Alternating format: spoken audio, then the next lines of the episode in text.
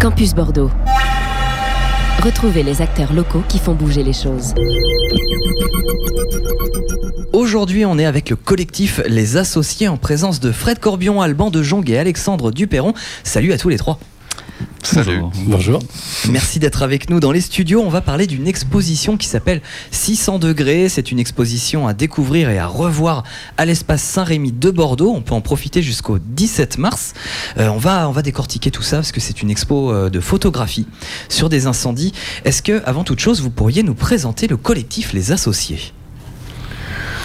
Euh, évidemment, le collectif Les Associés est un collectif de photographes, mais pas que, puisque euh, donc il est constitué de sept photographes avec euh, des écritures et des singularités assez, assez marquées, et euh, de deux euh, réalisateurs, poètes, musiciens, mais je laisserai Frédéric euh, développer, puisque euh, nous avons la chance qu'il soit là, euh, qui eux, du coup, ne, font pas de photographie, mais en revanche euh, font des films photographiques, qui est un genre documentaire particulier, puisque c'est un, genre euh, documentaire qui a la particularité d'être euh, monté et fait quasiment exclusivement à partir d'images fixes.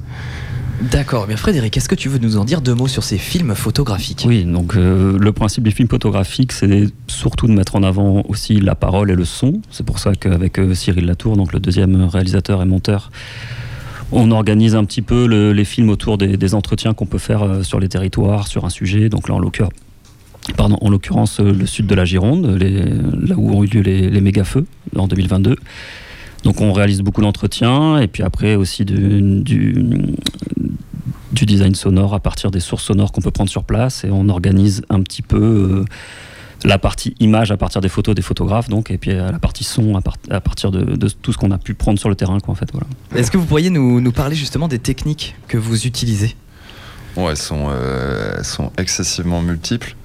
Euh, à ma gauche, Alexandre, qui, qui, a, qui a pris la parole en premier, utilise une technique pour 600 degrés qui est, euh, qui est très particulière, qui, euh, qui est la gomme bichromatée. C'est une technique qui date du euh, 18e siècle, c'est ça? Non, début de la 19. photographie, 1870. Ah, 19e siècle. Donc, euh, moi, je mixe numérique et argentique en, selon les situations, euh, plutôt argentique pour la partie portrait. Euh, après, euh, on va avoir Ellie euh, qui lui a un protocole photographique qui, qui est très, très intuitif et donc c'est moins la partie technique que l'intention qu'il veut mettre derrière. Joël Pérou, de la même manière, a diverses manières de, s'attacher au territoire ou aux personnes qu'il rencontre. Il, il passe beaucoup de temps pour 600 degrés à faire des interviews, donc un peu moins s'intéresser à la partie photographique, même si il, euh, il en fait aussi pas mal. Et donc euh, voilà, on a des manières euh, très différentes d'approcher le territoire et la manière qu'on veut discuter autour de, de- ce projet qui est 600 degrés. Et c'est ça, je pense, ce qui caractérise vraiment le collectif Les Associés. C'est la variété des techniques, la variété des regards et bien sûr la variété des matériaux qui sont utilisés pour aller capter cette documentation de territoire. D'accord, donc vraiment des techniques et euh, des, hum, des volontés différentes, mais toujours un objectif commun. Oui, exactement. Oui, juste pour, euh, pour compléter un peu la présentation du, du collectif, ce que, ce que j'ai euh, oublié de dire, c'est qu'en fait, il s'agit du troisième projet déjà du documentaire euh, au long cours que nous entreprenons. Euh, on a fait un premier projet qui s'appelait D'ici ça ne paraît pas si loin à l'époque de la, la- la- la réforme territoriale. On a ensuite fait un projet qui s'appelait Sauver les corps pendant la période Covid. Et donc ce troisième qui s'appelle 600 degrés. Et, ce qui, euh, effectivement, euh, comme le dit justement Alban, euh, ce qui fait la particularité à la fois du collectif et des projets que, que l'on mène, c'est la variété des, des, des, approches et des sensibilités photographiques, ce qui, ce qui à mon sens, est, est relativement... rare euh, dans les collectifs de photographes qui souvent se, fédèrent autour d'une approche, d'une appréhension, d'une philosophie photographique commune. Euh, nous, notre groupe euh, est euh, déjà dans, en termes, de- que ce soit en termes d'âge, en termes de profil, en termes de personnalité, et donc qui puisait en termes de- de- d'approche photographique extrêmement variée. Et donc cette variété euh, constitue, à notre sens, la véritable richesse du, du- du groupe. Et c'est ce qui fait qu'on a toujours eu à cœur, en fait, de mélanger euh, toutes ces approches, toutes ces sensibilités différentes, au profit finalement d'un propos qui, qui, je pense, se retrouve, comment dire, grandit en fait. Il est, il est plus qu'égal à la somme des singularités qui le composent. Quoi. Hmm. Donc surtout avec, euh, ce, collectif, les associés, vous, vous mélangez donc photo documentaire et photo artistique. Est-ce qu'on pourrait déjà euh, voir ce qui différencie ces deux styles ou ce qui les caractérise? Oui. Avant, avant de rentrer en détail sur l'exposition, parce que c'est des notions qui sont importantes. Ouais, elles sont pas faciles euh, à distinguer ces deux notions parce qu'on peut très bien faire un espace documentaire photographique avec de la photographie euh, qu'on va nommer d'auteur. Euh, c'est-à-dire avec un concept, une dimension artistique, etc., etc. Ce qui, moi, à mon sens, peut changer vraiment radicalement les deux. Euh, c'est euh, quand on essaye de s'approcher dans l'espace documentaire euh, d'un fait qui est existant ou d'une situation qu'on essaye de documenter, donc toute la, question qui a rapport avec un archivage euh, un effort d'archivage de situations sur un espace-temps donné. Et euh, la démarche artistique, euh, là, on va être un peu ailleurs sur quelque chose qui va être de l'intentionnalité donnée, de l'auteur, de l'autrice, du photographe, du réalisateur, etc. etc. Mais je, ne, je ne pense pas, à mon avis, que l'espace documentaire peut se euh, dédouaner totalement d'une forme artistique. Euh, de fait, les projets euh, que le collectif porte peuvent s'amalgamer autour de différentes intentions photographiques, qu'elles soient photojournalistiques, qu'elles soient plus strictement documentaires, ou qu'elles soient aussi avec un effort conceptuel artistique c'est la, teneur du projet euh, dans sa globalité qui, euh, qui lui est teintée d'une aura documentaire. Euh, voilà, en tout cas, c'est ce que, ce que j'estime être le cas pour 600 degrés. Peut-être qu'Alexandre, tu veux rebondir un peu sur la partie artistique parce que tu es particulièrement photographe-auteur. ouais, alors déjà, moi je pense que ce, ce, clivage en fait est effectivement de moins en moins pertinent dans le sens où euh, effectivement, historiquement, on avait le photojournalisme euh, qui tenter, on va dire, une forme d'approche euh, objective d'une situation. La photographie documentaire, qui elle est quelque part un dérivé de la photographie journalistique, mais qui euh, se développe sur un temps beaucoup plus long euh, et qui du coup laisse aussi beaucoup l'expression et la place de l'auteur et pas uniquement en fait en tant que spectateur objectif d'une situation. Et ensuite, il y a à la, à la toute marge de ça une photographie qu'on pourrait qualifier de plus plasticienne qui, euh, ou plus conceptuelle, qui, elle, euh, néanmoins, euh, prend pour base le réel, puisque c'est la, définition même de l'outil photographique. On avec, avec le réel, avec ce qui est perçu, et, l'objet photographique, sa première des vertus, en fait, c'est de capturer ce qui nous entoure et ce que l'on voit.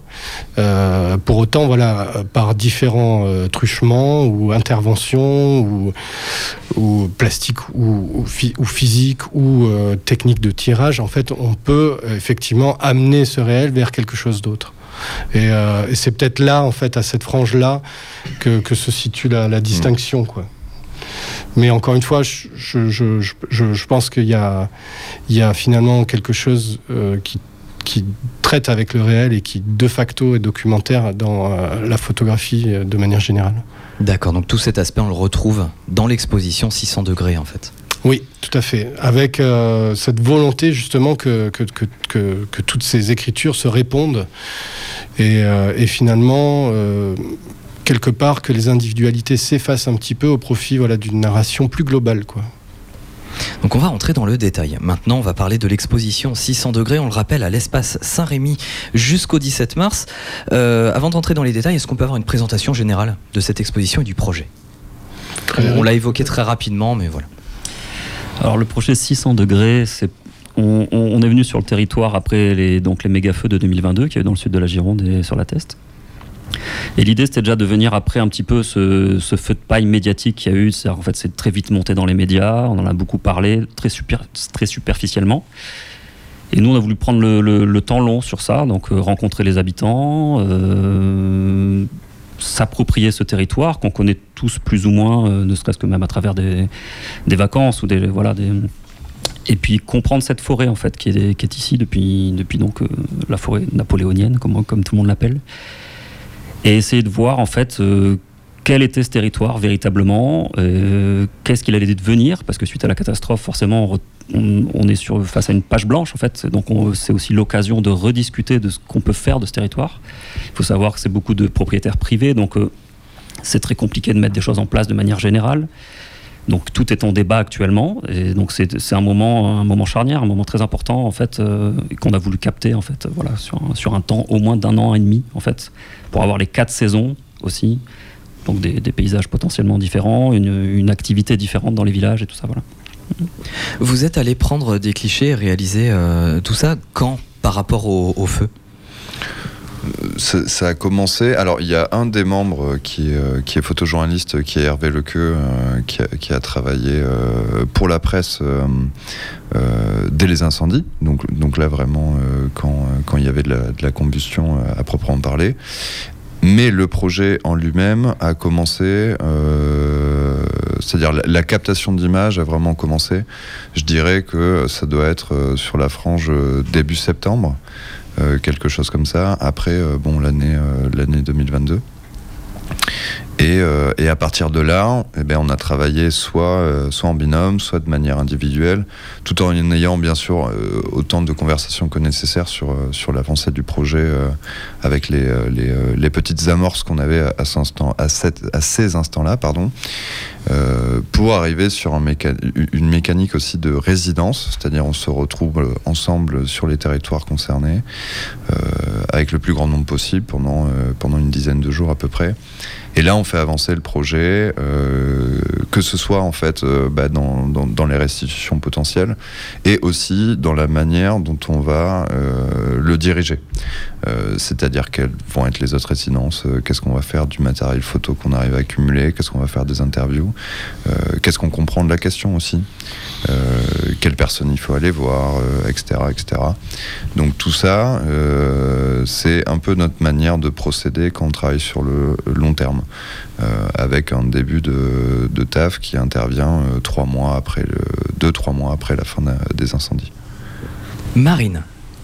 Eh ben, justement, j'avais une petite question. Euh, c'est, qu'est-ce qui vous a donné envie de documenter feux Est-ce que c'est le fait que les médias, on en beaucoup parlé, et après sont vite passés à côté et ont vite classé le dossier un peu Est-ce que vous habitez là-bas, vous connaissez quelqu'un qui habite, ou c'est parce que ça vous a tellement marqué que que vous aviez envie de, le capturer euh, avec votre style artistique? Euh, je pense que c'est un mélange d'un peu tout ça. Euh, déjà, ça intervient, ça arrivait à la, à la fin de, la restitution d'un projet qui, est celui dont je vous parlais, d'ici ça ne paraît pas si loin, pour lequel on a mené une restitution euh, de terrain sur une 14 localités, si ma mémoire est bonne. Et, et, donc là, on, avait fini, on en avait fini de ce projet-là. Il y a eu cet événement qui est quand même un événement historique. Euh, on vit tous, euh, de près ou de loin, euh, proche de ces incendies. Et on, s'est dit qu'il était important, en fait, il y avait un, devoir de mémoire aussi, quelque part, de, s'emparer, en fait, de, cette situation et évidemment, le, le, le, le, schéma euh, de la presse qui, voilà, qui, qui quelque part consume un petit peu l'actualité euh, euh, est assez récurrent. Et on s'est dit, oui, mais ces gens, en fait, qui ont vécu finalement un traumatisme comme ils n'en vivront, j'espère, pas d'autres à l'échelle d'une vie, ça serait intéressant d'aller les, les voir, d'aller les accompagner, de leur prêter notre, notre oreille, notre micro et d'aller recueillir un petit peu ben, tous les traumatismes qu'ils venaient d'endurcir, sachant que euh, les paysages ont été modifiés et altérés de manière totalement euh, durable. C'est-à-dire que là, aujourd'hui, je ne sais pas si vous avez l'occasion de, traverser les zones sinistrées, mais c'est des véritables champs de bataille. On, parle en fait d'une industrie, certes, mais d'une industrie qui joue sur des, des cycles beaucoup plus long terme, disons, que d'autres industries comme les, champs de maïs qu'on a l'habitude de voir récolter à la saison et qui repoussent d'une année sur l'autre. Là, on est vraiment sur des, cycles de croissance qui vont de, de, de 30 à 60 ans en fonction de l'usage qui va être fait des bois. Et, euh, c'est flagrant de voir comment en fait euh, le, paysage a été euh, marqué par l'événement et, comment en fait les, populations du jour au lendemain se retrouvent avec un environnement totalement chamboulé. On a eu des témoignages à ce sujet de, voilà, de, personnes qui nous disaient Tiens, c'est étonnant, c'est la première fois que je vois le château d'eau de Landiras, alors que voilà, j'habite ici depuis 40 ans. Euh, et donc c'était vraiment intéressant, je trouve, de d'inscrire, euh, de s'inscrire nous-mêmes aussi dans une temporalité qui soit, bon alors euh, c'est pas celle de la nature évidemment, mais en tout cas voilà de laisser le temps aussi aux choses d'évoluer. D'autant que, comme tout traumatisme, il y a eu une, réaction il y a eu un choc émotionnel qui fait que euh, dans l'immédiateté euh, qui a suivi les, incendies, les paroles étaient très, encore très, voilà, très empêchées. Les gens avaient beaucoup de mal à parler de ce qu'ils venaient de vivre. Ça a été tellement brutal pour eux. Et là, on se rend compte que voilà, en revenant, euh, en prenant le temps, en étant dans un, dans un temps long, ben, les, souvenirs ressurgissent. Euh, les gens euh, se rendent compte maintenant avec, avec le recul de, de, ce qu'ils viennent de vivre.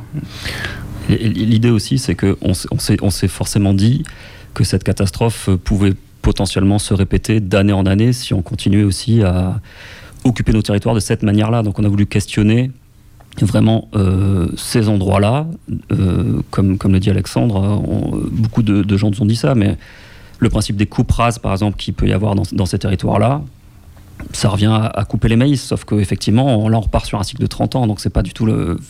En termes du visuel, en tout cas, ça change beaucoup de choses. Donc, avec le changement climatique qui, qui est là, quoi, les stress hydriques qu'on peut avoir l'été. On, sait très bien que le genre d'été qu'on a eu en 2022 va se répéter au moins 3-4 fois dans la décennie qui arrive. Enfin voilà, je me fais pas prophète, mais je, pense que c'est quand même établi.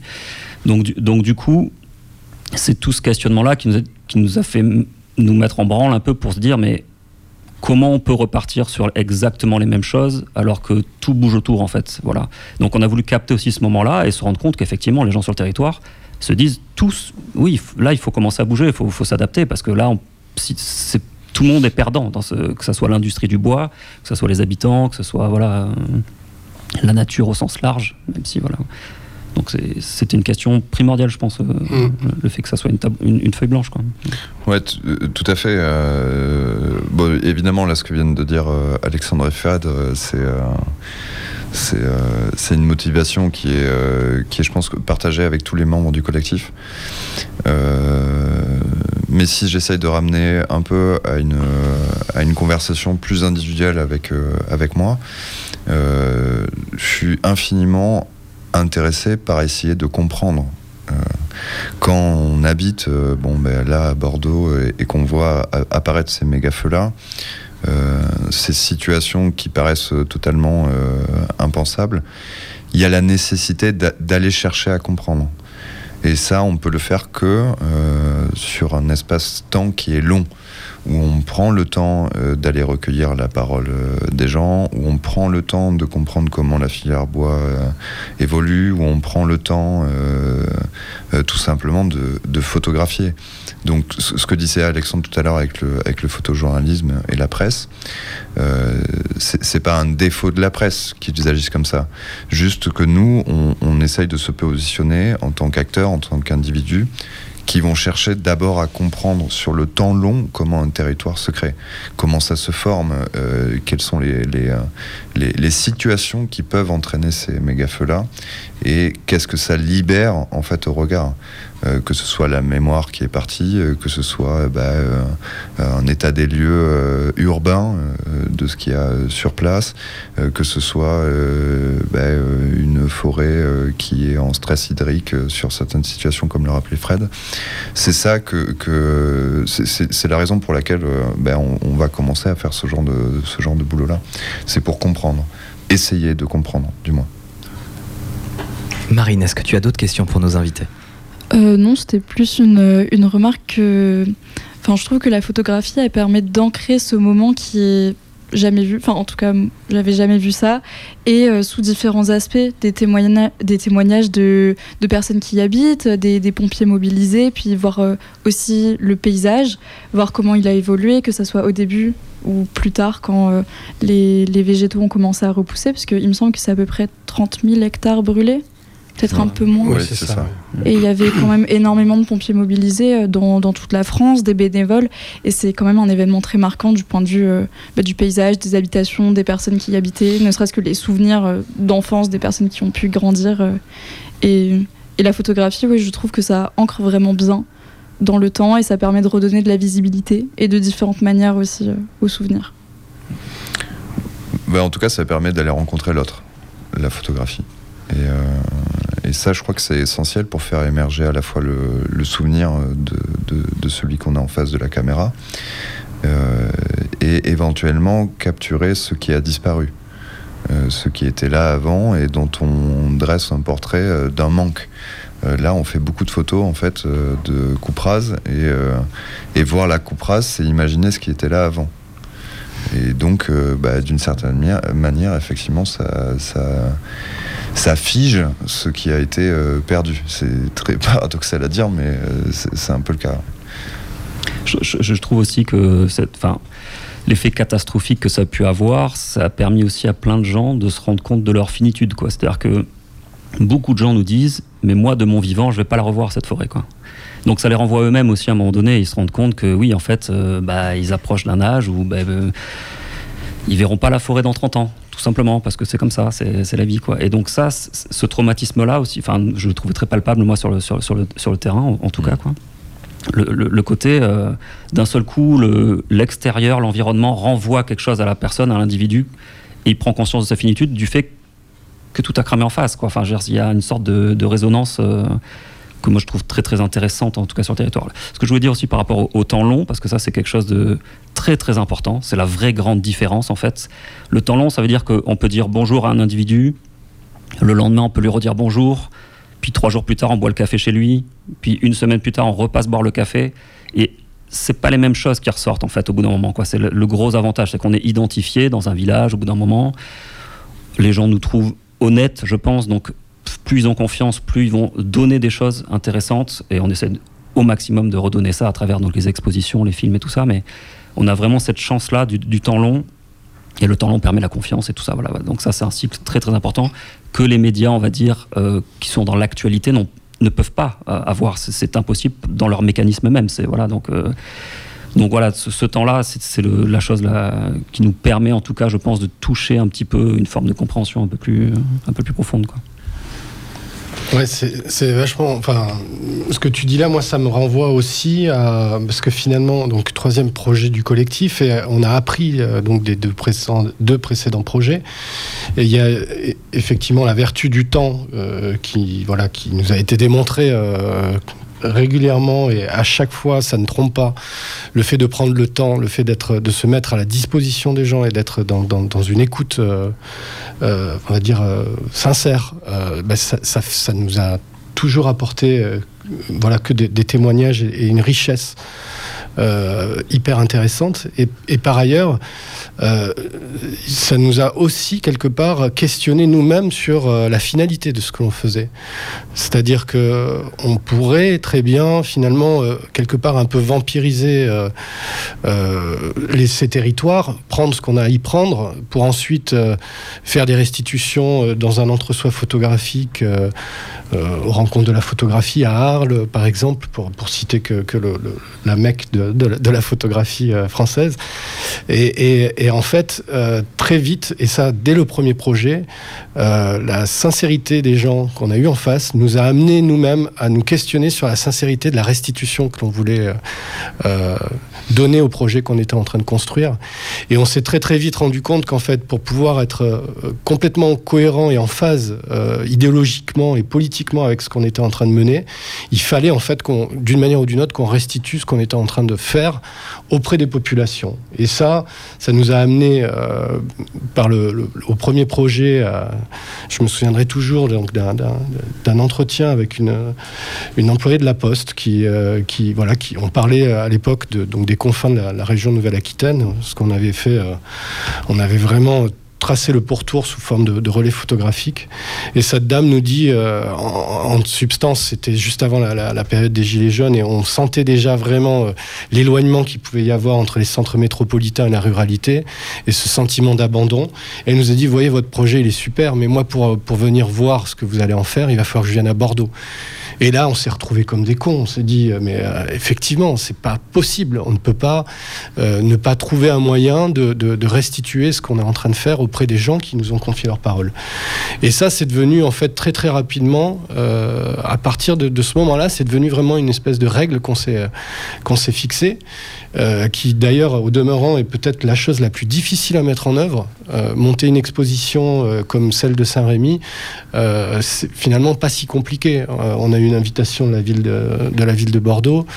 voilà, il a fallu se creuser la tête, créer une sonographie, tout un tas de, protocoles, on va dire très techniques. mais, mais en soi, les canaux sont là. En revanche, restituer une exposition photographique dans un village où il n'y a pas d'infrastructure, où il n'y a pas de musée, où il n'y a pas de, lieu pour accueillir une exposition, ben, ça nous a obligés à questionner euh, comment montrer l'art dans l'espace public, quoi. comment euh, faire en sorte que notre projet euh, fasse société à son tour. Et donc là, on est très, très. là, le prochain, on va dire, challenge qu'on a à faire face, c'est de trouver justement une manière de, de pouvoir faire une restitution dans les territoires et en particulier ceux qui ont été en contact immédiat avec le feu. Oui, parce que l'exposition de, de, Saint-Rémy, pour revenir un peu à elle, elle n'est, euh, elle n'est que, euh, même si, c'est un peu euh, quand même prétentieux de dire ça, elle n'est que la restitution de mi-parcours du travail. Euh, troisième restitution d'étape, effectivement. On a oublié, de, le, Oui, parce que c'est pas la restitution finale, cette exposition, c'est un projet qui va évoluer encore. Exactement. Exactement. Donc, ça, c'est une euh, particularité. De, c'est la première fois que l'on fait ça, que l'on mène de front à la fois la production du projet et sa restitution. Donc, c'est effectivement euh, comme le dit Alban, la troisième restitution, puisqu'on a eu l'occasion de présenter euh, une première restitution à Arles à l'occasion des rencontres de la photographie, euh, à Berlin dans le cadre de Photo House l'automne dernier. Et donc là, c'est la première restitution en Gironde, ce qui pour nous était important. Qui, qui, arrive très peu de temps après notre dernière résidence de création où nous avons été accueillis par la, la ville d'Ostens. Euh, et, oui, comme effectivement, c'est important de le souligner. Donc c'est une restitution euh, d'étape. Exactement, exactement. Et, euh, on, est en train d'avoir des, pistes pour, pour faire les restitutions espace public. On espère pouvoir vous en dire plus très prochainement. Mais il se trouve que le calendrier joue aussi en notre faveur parce que en fait, on, a, en gros, on a la résidence de la thèse qui arrive à la, fin de, la fin de l'exposition de Saint-Rémy, euh, donc le 17 mars, donc euh, courant mars, euh, mars avril. On va travailler encore quelques mois sur la partie, la partie photographique, les interviews, etc. Et on va enchaîner sur plusieurs mois là de montage et de mise en place de restitution pour l'année 2025 sur les territoires qui ont été touchés. et donc ce projet finira en fait euh, au moment où on arrive à restituer vraiment sur les territoires euh, comme on le souhaite. Donc dans cette espèce de triangle Landira, Sostens, la Teste, et euh, en ayant également une autre forme de triptyque, c'est-à-dire les expositions, le livre et également le film photographique. Voilà un peu pour, le, pour la suite de voilà pour la suite, sommairement. très très bien. Donc d'ici 2025. D'ici 2025 on, y travaille. Très bien. Pour se tenir informé justement de l'évolution du projet, on peut se rendre sur le site internet des associés? Exactement. Voilà, c'est euh, lesassociés.com, je crois. Net. Non, point net. Ah, j'étais presque. On a une newsletter qui est, qui, est trimestrielle. Pas hésiter à, vous inscrire. Et, juste pour euh, commencer à donner quelques éléments par rapport à cette fameuse restitution de 2025. Euh, les ambitions euh, que l'on a actuellement, elles vont faire l'occasion donc d'une présentation à l'espace Saint-Rémy. Alors, je, jeudi 14 à 18h, on présente une cabane qui est l'ambition que nous avons de restitution, à savoir, il y a un workshop qui a été mené donc euh, euh, au sein de l'école d'architecture euh, de Bordeaux avec des étudiantes d'Ukraine et un groupe d'étudiants du Japon qui sont venus et qui ont travaillé sur la question de la cabane. Et on présentera donc une des maquettes qui est issue de, ce workshop à l'espace Saint-Rémy. C'est un projet qui a été imaginé par Woodrise, qui est donc un, un, salon autour du bois. Et euh, notre volonté, ça serait de faire une cabane, une cabane qui soit démontable et qui puisse. Euh, alors il y a plusieurs scénarios, mais en tout cas, voilà, l'idée c'est que la restitution se fasse dans, dans, dans, des cabanes. Et euh, donc vous êtes bien évidemment invité à venir voir la, la, cabane qui a été imaginée par, par ces étudiants. Donc le 14 mars. Le 14, je dis, oui. Très bien. Je voulais revenir euh, également sur, euh, sur ces, prises photographiques de, territoires désolés. Donc, on le rappelle pour les auditeurs qui, euh, qui reviennent de l'exposition 600 degrés sur les méga feux qui ont eu lieu dans la forêt napoléonienne, c'est ça, hein, de la Teste, en 2022. Mhm. Est-ce que vous vous êtes heurté à des difficultés? Est-ce qu'on peut prendre des, photos, explorer un territoire comme ça pour en tirer quelque chose Ou est-ce que euh, il y a eu, vous vous êtes heurté peut-être, à, je sais pas, des normes de sécurité Est-ce qu'on peut ah, euh, les normes de ah, sécurité Est-ce qu'à un moment vous a dit bah non, là faut pas aller par là C'est vous on s'est heurté à euh. une difficulté esthétique, je dirais, ouais. plus que de sécuritaire. Ok. en réalité, voilà, la forêt, c'est déjà la forêt landaise, elle a par nature une forme de monotonie que vous connaissez peut-être pour certains, Bien certains. elle a une verticalité. Enfin, il y, y a quelque chose dans le rapport à l'image qui est très très complexe et qui est d'autant plus complexe quand il s'agit de photographier finalement le vide et ce qui a disparu, ce qui n'existe plus. Et on est dans des rapports d'échelle qui pour le coup passent de, choses macroscopiques, donc euh, une forêt d'arbres matures qui, culmine à, 20-25 mètres de hauteur, à aujourd'hui euh, bah, la renaissance du végétal euh, qui, qui, se passe comme des, des petites pousses de pins ici et là, de fougères. Et donc c'est vrai que euh, ça a été très compliqué euh, de trouver euh, chacun, je crois, on a tous fait face à la difficulté de trouver sa, position, son langage photographique face à ce paysage. C'était beaucoup plus complexe parce que aussi familier pour certains d'entre nous. C'est des forêts qu'on a pu pratiquer enfant, on allait chercher les champignons, enfin qui nous est quelque part très familière. et c'est vrai que euh, dans la photographie, l'exotisme, c'est souvent, ça, aide souvent à, et, d'ailleurs beaucoup de photographes partent en quête d'exotisme, euh, travailler sur des sujets qui leur sont très lointains, photographier euh, en bas de chez soi ou son quartier ou sa forêt, ben finalement c'est pas si simple. Non, c'est sûr c'était, ça a été, ça a été un petit coup, un petit coup de jus au top départ parce que euh, effectivement, c'est très compliqué de se dire, ok, je vais essayer de pas seulement photographier euh, des coupes rases. Euh, quand on a un paysage où bon c'est que ça, il faut trouver des twists, il faut trouver des moments clés. moi, je sais que j'ai beaucoup commencé à bosser sur le sujet de nuit. parce que ça faisait intervenir une, autre type de narration. Et ensuite, pour revenir à ta question sur la partie un peu euh, dangereuse où on peut pas aller à tel endroit parce que euh, voilà.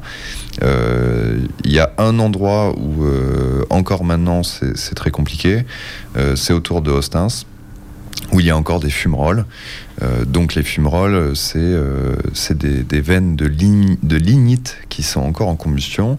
La lignite, c'est un espèce de charbon naturel qui, qui, qui, est présent euh, dans l'un des deux lacs euh, de, de Hostins. Et donc, avec les incendies, ces, euh, ces veines de, de lignite-là se sont mises en combustion. Et encore à l'heure où, ben, là, où on discute, ça brûle. et donc, bien sûr, ça pose des questions de sécurité qui sont, qui sont pas à prendre à la légère.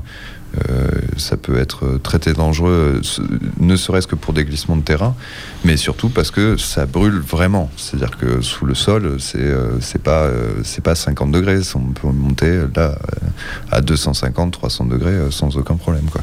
Donc si vous tombez dedans les, deux jambes, ça, peut être très compliqué. Et donc là, pour ce genre de choses, ben, on a eu le soutien de l'ONF pour nous accompagner, du département, etc., etc. Donc on l'a fait, on l'a fait, l'a fait correctement pour pas se mettre en danger parce que c'est pas le but non plus du jeu euh, d'aller euh, se brûler les jambes euh, pour aller photographier une fumée. Bien sûr. Alors on a parlé donc de toutes vos intentions justement de, l'intention de la photographie du photographe comment restituer toute votre investigation? Est-ce que ce que vous avez voulu faire avec cette exposition 600 degrés? Est-ce que ça marche? Est-ce que vous avez forcément échangé avec euh, des personnes du public? Qu'est-ce que ça donne les retours? Parce que justement, quand on. Euh, moi, j'ai envie de questionner Marine.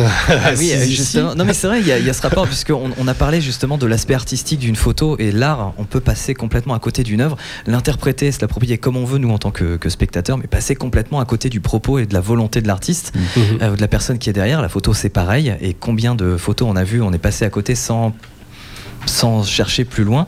Marine, toi qui as vu l'expo, qui est allée, qu'est-ce que ça donne euh, mais Pour habiter dans la forêt des Landes, euh, ça m'a rappelé des souvenirs, pas forcément joyeux, mais en tout cas des souvenirs importants à se rappeler, je pense.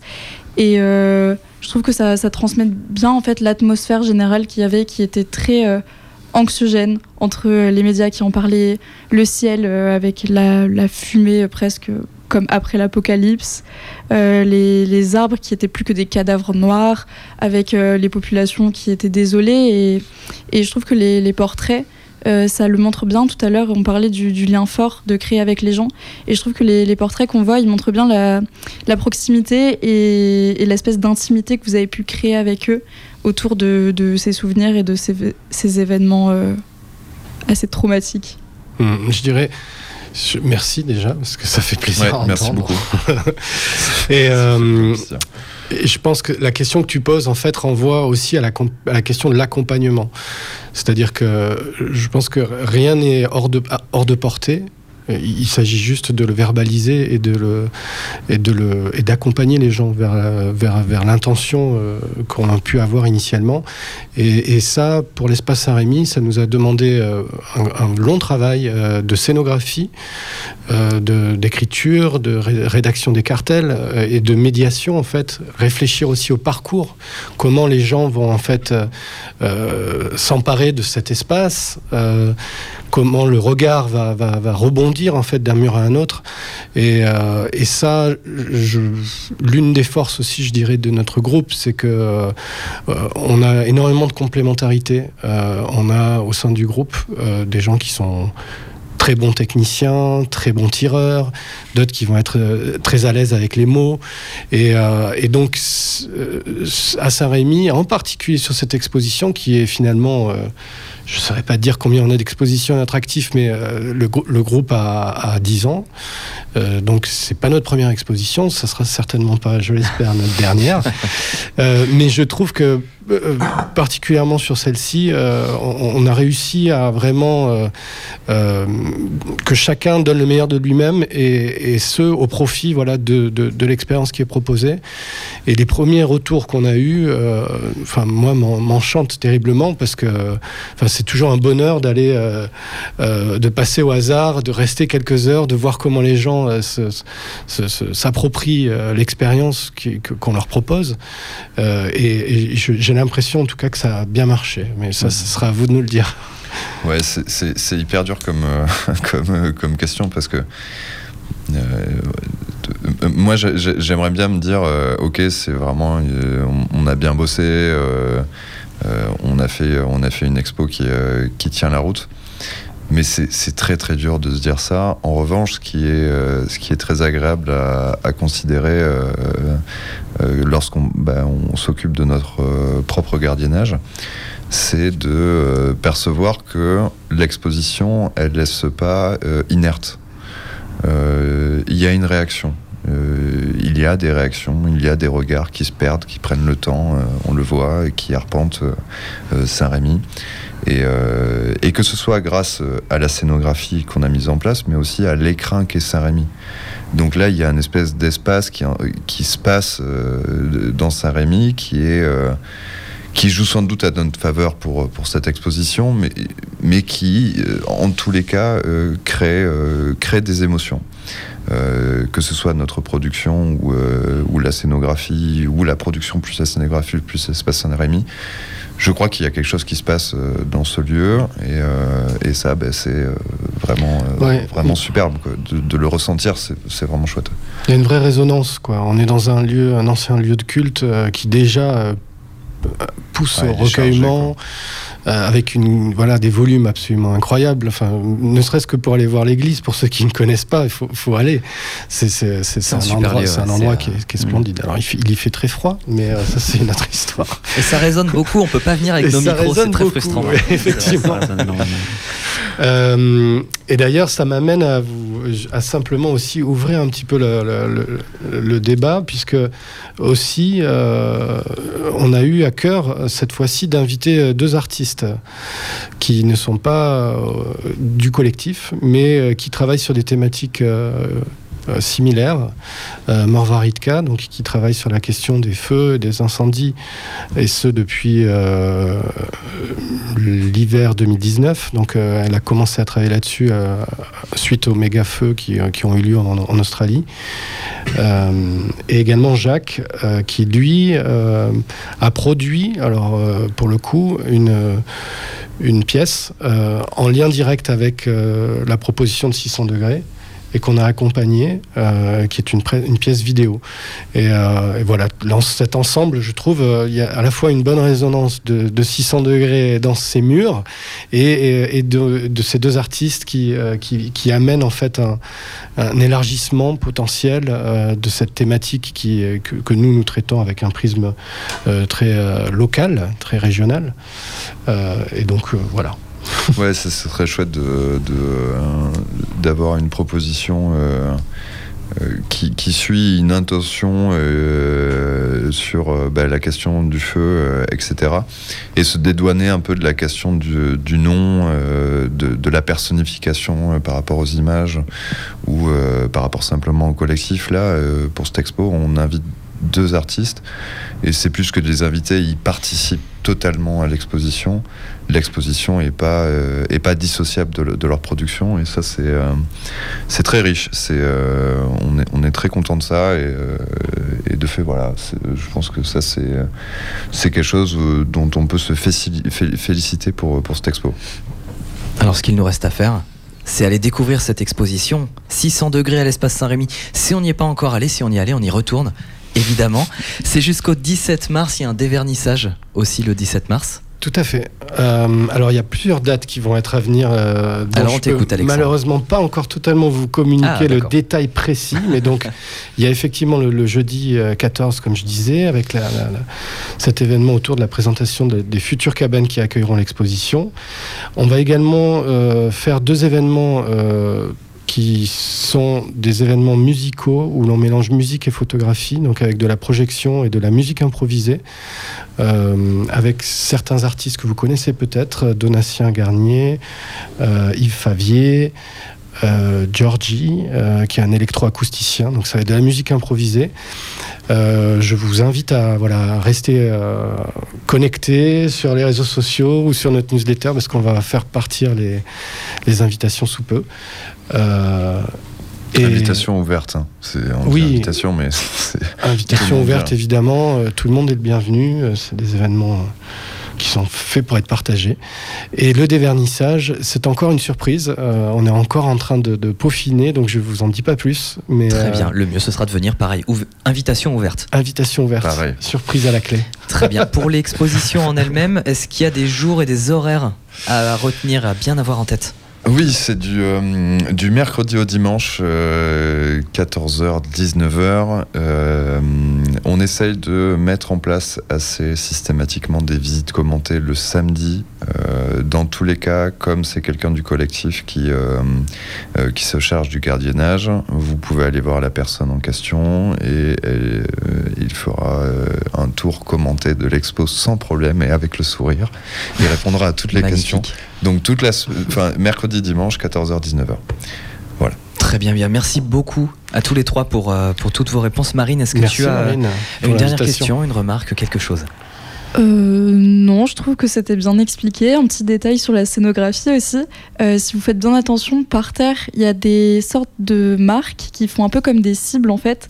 Et euh, ça, ça, représente les, les plantations d'arbres qui sont toutes, toutes, bien alignées, toutes bien cadrées dans la forêt des Landes, sauf que bah, là, il n'y a plus rien comme ce qu'il y avait pendant les feux, et le, sol est noir, et je trouve que ça représente bien le, le vide calciné qui est, euh, ah bah, exactement. qui était les feux jusqu'à ce petit détail. Pour l'anecdote, donc l'espace de Saint-Rémy fait 500 mètres carrés, et donc euh, ça représente un 600 millième de la forêt qui a brûlé. Quoi. Donc 600 euh, 000 fois cet espace-là a brûlé. Donc voilà, très bonne. pour finir sur une bonne note. et merci pour toutes ces explications. Qu'est-ce qu'on peut Qu'est-ce qu'on peut rajouter ce, serait quoi le dernier mot pour cette, pour cette interview pardon euh, Alexandre, commence. Quel est ton dernier mot? Non, euh, euh, je, me permets juste d'annoncer qu'il va y avoir un mois de la photographie puisque ah, je ne sais pas si vous êtes déjà au courant. C'est une édition zéro, mais voilà, le mois d'avril va être particulièrement riche en expositions photographiques et l'ensemble des acteurs euh, de la photographie euh, euh, en présence sur Bordeaux et sa métropole bah, se, se, fédèrent autour d'un mois et, et, nous allons faire une exposition dans un tunnel, un peu à l'image de l'exposition qu'on avait faite dans le tunnel de Mériadec si certains l'ont vu. Euh, et cette fois-ci, ça se tiendra dans le tunnel du Pont Chaban et on expose le travail de Sylvain Couros. Et donc euh, voilà, une occasion de plus de, de, se retrouver. Bien encore merci à tous les trois pour votre participation. On le rappelle, 600 degrés, c'est à l'espace Saint-Rémy jusqu'au 17 mars. Et on peut retrouver encore plus d'informations sur le site internet lesassociés.net. Tout à fait. Voilà. Merci beaucoup, très bonne continuation et à bientôt pour la suite du projet alors. Allez, à bientôt. Et merci Marine pour l'invitation. Merci Radio Campus.